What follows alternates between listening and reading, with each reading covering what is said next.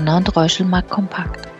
Herzlich willkommen zu einer neuen Folge unseres Biweekly Talks mit Carsten Mumm, Chefvolkswirt bei Donner und Reuschel. Ich bin Eva Fiedler und führe Sie durch das Gespräch. Wir freuen uns, dass Sie dabei sind. Aus aktuellem Anlass und im Nachgang der Expo Real in München liegt der heutige Fokus auf dem Thema Immobilien. Neben Carsten Mumm begrüßen wir heute auch wieder Stefan Schneider, Geschäftsführer für den Immobereich bei Donner und Reuschel in München. Stefan, gerade ging ja die wichtigste Immobilienmesse zu Ende. Wie waren die Entwicklungen, Themen, Innovationen der Expo Real? Vielleicht ein kurzes Resümee? Sehr gerne. Also die Expo dieses Jahr äh, würde ich unter der Überschrift titulieren, es war eine sehr ehrliche Expo. Vergleichen wir sie zum letzten Jahr, muss man sagen, waren die Themen vielfältiger. Die Themen waren aber auch äh, durch ein Jahr Immobilienkrise, Immobilienprobleme geprägt. Ähm, die großen Ideen wie, wie ESG etc. waren in den Gesprächen eher in den Hintergrund gerückt. Äh, die Fragestellungen, um die man diesmal sehr viel äh, gesprochen hat, waren die Themen Kostengünstigkeit kostengünstiger Wohnbau, also seriell oder hybrid, das ganze Thema Finanzierung und im Endeffekt die schwierigen Zeiten für Projektentwickler und Projektierer. Ähm, die befinden sich ja in, in, in einer Konstellation von ähm, steigenden Bau- und Finanzierungskosten, äh, das geänderte Nutzerverhalten und vor allem zurückgehende Preise und fehlende Nachfrage, was dann zu einem Liquiditätsengpass äh, bei Investoren oder auch auf Projektiereranlage äh, führt. Und das sind Themen, ähm, die haben die Leute sehr stark beschäftigt, die sind sehr stark in den Vordergrund gerückt. Und man hat schon gemerkt, ähm, dass äh, die jetzt schon angerollte Insolvenzwelle äh, die Leute beschäftigt. Und jeder versucht hier ähm, durch die in Anführungszeichen Immobilienkrise, ob das jetzt eine ist oder nicht, das, das mag man jetzt in meinen Augen noch nicht äh, final zu sagen, aber um ähm, die Themen oder die Probleme, die da sind, ähm, sich durch durchzumanövrieren in diesem Sturm. Mhm. Carsten, die globale Wirtschaft schwächelt ja insgesamt und gerade die exportorientierte deutsche Wirtschaft leidet immens. Laut dem IWF wird Deutschland in diesem Jahr um 0,5 Prozent schrumpfen. Wie ist deine Einschätzung?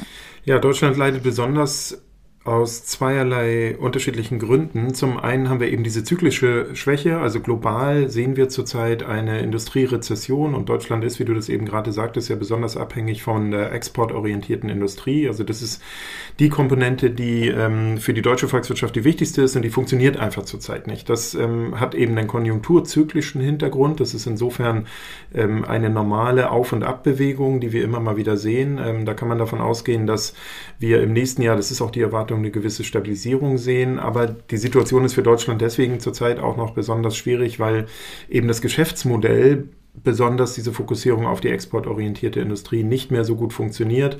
Die Stützpfeiler dieser, ähm, dieses Geschäftsmodells waren eben in den vergangenen 30, 40 Jahren günstige fossile Energie, vor allen Dingen aus Russland, die immer weiter nach vorn getriebene Globalisierung mit Auslagerung von Produktion, mit zunehmenden Absatzmärkten eben im Ausland, vor allen Dingen in Schwellenländern mit Fokus auf China.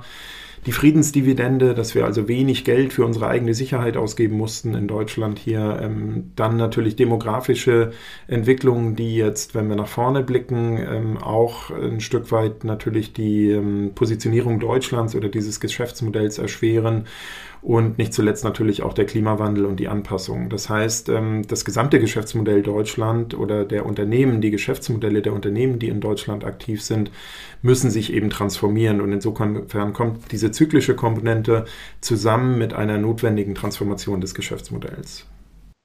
Hm.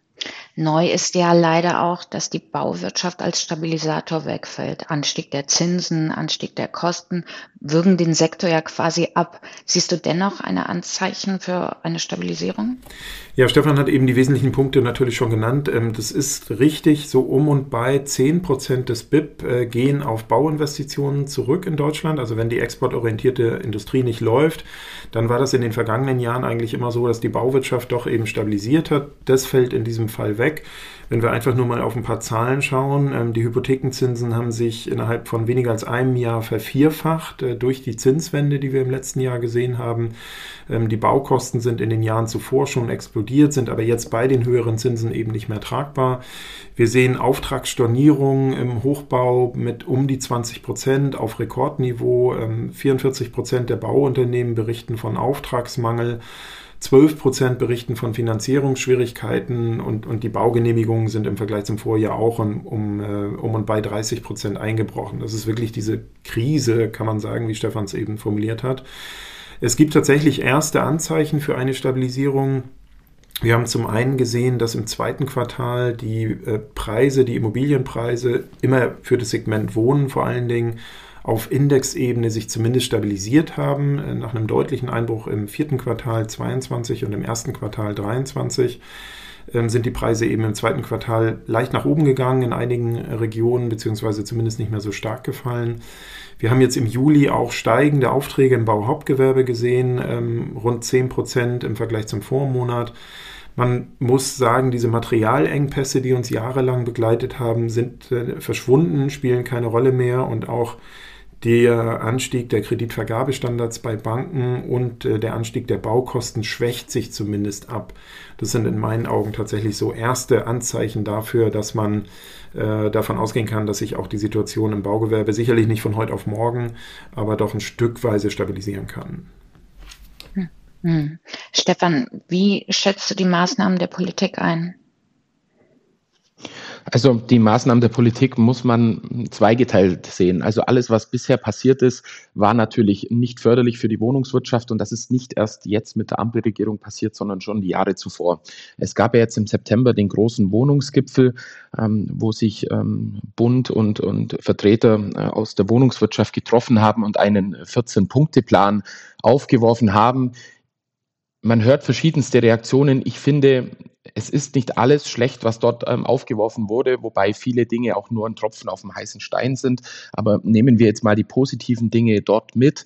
Ähm, die Abschaffung des ähm, EFH 40 Standards ähm, im Neubau ist sicherlich eine Maßnahme, die sinnvoll ist, weil, weil die Hürden einfach zu hoch waren.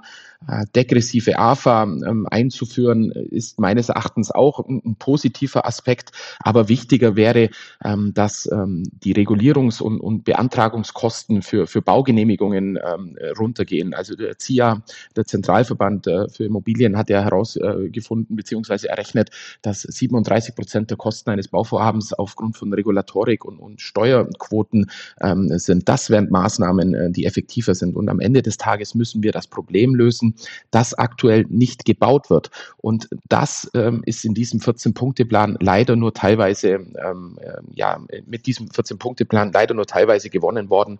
Und deswegen Deswegen glaube ich, war das nur ein Tropfen auf dem heißen Stein. Man muss noch enger zusammenrücken. Man muss wirklich externe ähm, Schübe oder externe Maßnahmen definieren mit, mit zinsbegünstigten Darlehen, dass der Neubau wirklich wieder anläuft. Denn das ist das Problem, das wir aktuell haben, dass wir keine Neubautätigkeit haben aufgrund der von mir im, im ersten Statement äh, getätigten ähm, Aussagen mit hohen Finanzierungs- und Baukosten, ho hoher Regulatorik, langen Genehmigungszeiten mhm. etc. Die Zinsen bei längeren Laufzeiten sollten bei der Annahme sinkender Inflationsraten natürlich und keinem weiteren Anstieg der Leitzinsen nachgeben. Wie ist euer Fazit bzw. euer Ausblick? Ja, wenn ich vielleicht gesamtwirtschaftlich mal äh, versuche, einen Ausblick zu geben, dann kann man sagen, wir gehen davon aus, dass wir nochmal auf diese zyklische Konjunkturkomponente zurückkommt, im nächsten Jahr eine gewisse Stabilisierung sehen. Ähm, wir haben gerade neueste Wachstumsschätzungen ja des IMF gesehen. Eva, du hast es eben angesprochen, minus 0,5 Prozent wird in diesem Jahr in Deutschland erwartet. Ähm, das wurde nochmal nach unten revidiert. Es wird weiterhin aber eine gewisse wirtschaftliche Dynamisierung im nächsten Jahr erwartet mit einem Wirtschaftswachstum von 0,9 Prozent. Auch in der Eurozone sollte das Wachstum im nächsten Jahr etwas besser ausfallen und die Hintergründe sind hier zum einen die Erwartung, dass sich eben diese globale Industrierezession ähm, nach vorne entwickelt, also etwas relativiert. Zum anderen die Erwartung, dass der Konsum stützt, weil die Realeinkommen steigen in den kommenden Monaten. Du hast es eben angesprochen, die Inflation fällt ja. Wir gehen davon aus, dass die Inflationsraten auch in den kommenden Monaten weiterfallen. Gleichzeitig steigen zurzeit die Löhne relativ stark und das müsste dann eigentlich den Konsum stützen. Das sind, äh, sag ich mal, die, die Lichtblicke oder das ist der Ausblick auf der Wachstumsebene. Wenn wir Unternehmensstimmungsindikatoren mal betrachten, wie den IFO-Geschäftsklimaindex beispielsweise, dann befinden die sich mittlerweile auf absoluten Krisenniveaus.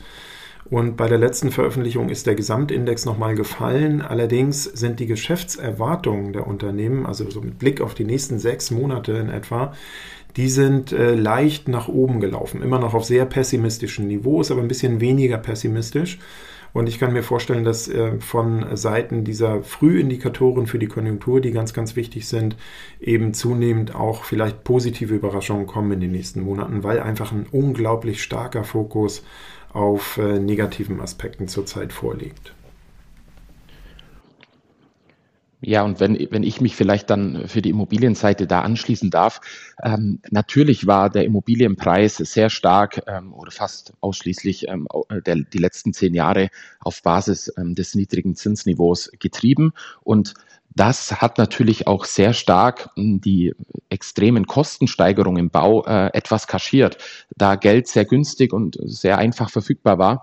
Und ähm, jetzt stehen wir an dem Punkt, dass das Zinsniveau eben deutlich ähm, die Renditen geschlagen hat und im Endeffekt ähm, ja die, den Nachfragerückgang äh, zu verantworten hat. Und wir sind jetzt in der Situation, ähm, wenn, der, wenn wir auf diesem Zinsniveau bleiben, wie wir jetzt sind und sich der Markt an das Zinsniveau gewöhnt, die Preise sich auf diesem Niveau einpendeln, dann gilt es eben darum, jetzt mit, mit gezielten Maßnahmen trotzdem den Neubau und das Neubauvorhaben anzukurbeln. Denn äh, was wir nicht wegbekommen, sind aktuell die hohen Preise im Bau, ähm, den hohen Regulierungsaufwand und äh, die Staatsquote, die im Bau steckt. Deswegen ist es jetzt trotzdem notwendig, Maßnahmen zu ergreifen, außerhalb des Zinsniveaus, die den Neubau ankurbeln und die das ähm, Geschehen am Immobilienmarkt wieder etwas nach vorne bringen. Denn eins bleibt, das ist der maximale Mangel an verfügbaren Wohnraum. Äh, da geht es nicht nur um sozialen Wohnraum, ähm, sondern generell um Wohnraum. Wir haben eine, eine, maximale Fluktuation Richtung Deutschland, eine Immigration und ähm, das sind Themen, äh, da kann man nur zusammen mit, mit Staat und äh, Bauwirtschaft nach vorne schauen, denn ähm, wir lösen das Problem Neubau und Mangel an Wohnraum nicht, wenn wir einfach tatenlos zusehen. Und deswegen wird es wichtig sein, die Bauwirtschaft dort zu unterstützen. Hm. Vielleicht noch ein kurzer Exkurs aus ganz aktuellem Anlass. Der Konflikt im Nahen Osten eskaliert, die Kämpfe dauern an und Israels Ministerpräsident Netanyahu spricht von Krieg. Was sind die Auswirkungen für die Börsenkassen? Ja, das ist natürlich ein neuer geopolitischer Konfliktfeld, der die Lage nicht verbessert, muss man ganz klar sagen. Insbesondere natürlich die Unsicherheit ähm, deutlich nach vorne schiebt oder ähm, einfach die Basis für Konsum, für Investitionen ähm, und damit eben auch für die Kapitalmärkte ein Stück weit unsicherer macht. Das hat man als erste Reaktion auch gesehen, ähm, nachdem am äh, Wochenende ja eben die Gewalt eskaliert ist, äh, gab es so diese typischen Reaktionen an den Börsen, dass die sicheren Häfen im Kurs gestiegen sind. Das sind vor allen Dingen Bundesanleihen zum Beispiel, das ist der Dollar und das ist Gold und äh, dass parallel eben Aktiennotierungen gefallen sind. Das war aber nur eine kurze Reaktion. Ähm, die Börsen beobachten solche äh, Entwicklungen natürlich immer ganz, ganz genau und man kann jetzt zurzeit, glaube ich, sagen, wenn dieser Konflikt im Großen und Ganzen regional begrenzt bleibt, dann werden wahrscheinlich die Auswirkungen auf die Börsen und auf die Kapitalmärkte moderat bleiben, ähm, abgesehen davon, dass eben die Unsicherheit steigt. Äh, wenn allerdings eben äh, weitere Staaten eingreifen in diesen Konflikt möglicherweise und oder es zu verschärften Sanktionen gegenüber dem Iran kommt, dann ähm, wird natürlich A über diese verstärkte, nochmal verstärkte Unsicherheitskomponente werden negative Auswirkungen auf die Börse sich entfalten und der größte äh, Trigger äh, möglicherweise ist der Rohölpreis. Ähm, man muss vor allen Dingen beachten, dass der Iran es in den letzten Jahren geschafft hat, die Rohölproduktion wieder deutlich nach oben zu steuern. Ungefähr drei Millionen Barrel pro Tag werden dort produziert. Ungefähr zwei Millionen Barrel pro Tag werden exportiert. Und wenn also in dieser Situation, wo, wie in den letzten Wochen ja bekannt wurde, Saudi-Arabien und Russland ohnehin ihre Rohölproduktion kürzen, auch noch der Iran ausfällt, beispielsweise aufgrund von verschärften Sanktionen als Rohölexporteur, dann ist davon auszugehen, dass der Rohölpreis doch wieder den Weg in Richtung 100 Dollar anstrebt. Und das hätte Rückwirkungen natürlich äh, dann wieder auf die Inflationskomponente und auf die Geldpolitik. Also man kann sehen, es kann sich aus dieser Entwicklung natürlich ähm, durchaus eine Kaskade negativer Entwicklungen ergeben. Äh, zurzeit, so wie der Status quo ist, ähm, muss man aber sagen, die Auswirkungen sind relativ moderat auf dass es so bleibt. Das war es auch schon für heute und vielen Dank euch beiden und wir hören uns dann wieder am 25. Oktober. Bis zum nächsten Mal. Tschüss. Danke für Ihr Interesse. Seien Sie in zwei Wochen gerne wieder dabei. Ihr Donner und Reuschel, Markt Kompakt Team.